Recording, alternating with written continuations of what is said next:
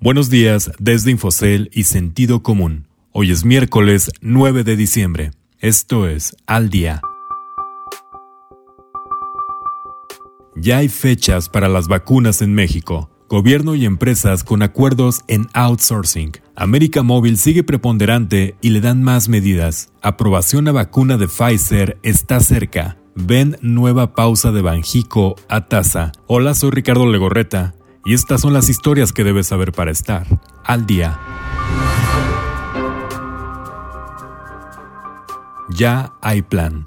El gobierno de México detalló cuáles son los planes para vacunar a la mayor parte de la población nacional contra la enfermedad de COVID-19, en un proceso gradual que arrancará en dos semanas y terminará en el primer tercio de 2022. Hugo López Gatel, el subsecretario de Prevención y Promoción de la Salud, y vocero de la estrategia del gobierno contra la pandemia, dijo que la campaña de vacunación se dividirá por etapas y por grupos de población divididos en edades de los más viejos a los más jóvenes.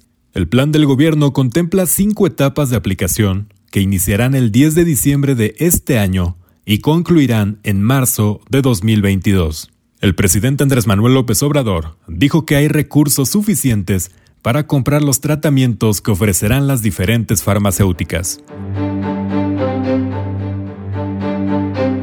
Sería un triunfo. El gobierno de Andrés Manuel López Obrador, representantes de la iniciativa privada y del sector obrero parecen estar cerca de un acuerdo que abra la puerta a una nueva regulación para prohibir los esquemas de outsourcing. De acuerdo con un documento consultado por sentido común, habría un principio de acuerdo para que el gobierno posponga la discusión de la reforma laboral a cambio de que las empresas empiecen a hacer ajustes para eliminar prácticas abusivas en el manejo de sus nóminas. Si eso se concreta, sería favorable porque ayudaría a reducir la incertidumbre que hay de que la entrada en vigor de esta ley el 1 de enero impida a muchas empresas operar normalmente. Resultarán América Móvil, el principal operador del mercado de telecomunicaciones mexicano, recibió los resultados de la revisión periódica que hace el regulador del sector al respecto de su preponderancia. La nueva oleada de medidas promovidas por el Instituto Federal de Telecomunicaciones implicará la puesta en marcha de medidas tendientes a la libre elección de los usuarios sobre su operador de servicios de telecomunicaciones, la prestación de los servicios mayoristas y sus mecanismos de supervisión y verificación. Por lo pronto, las medidas no gustarán a la empresa, controlada por la familia del empresario Carlos Slim, que adelantó buscará impugnarlas. Inminente.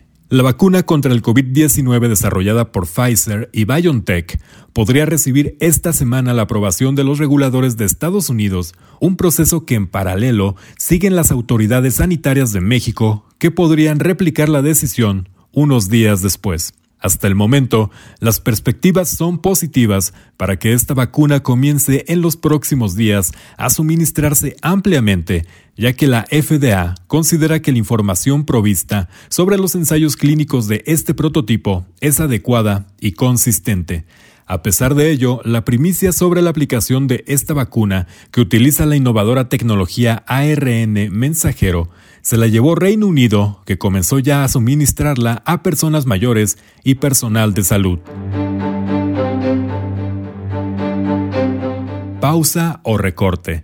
A diferencia de la reunión pasada, ahora las opiniones parecen coincidir sobre el futuro de la política monetaria a medida que se fortalece el pronóstico de que se mantenga sin cambios la tasa de interés de referencia en la próxima reunión del Banco de México.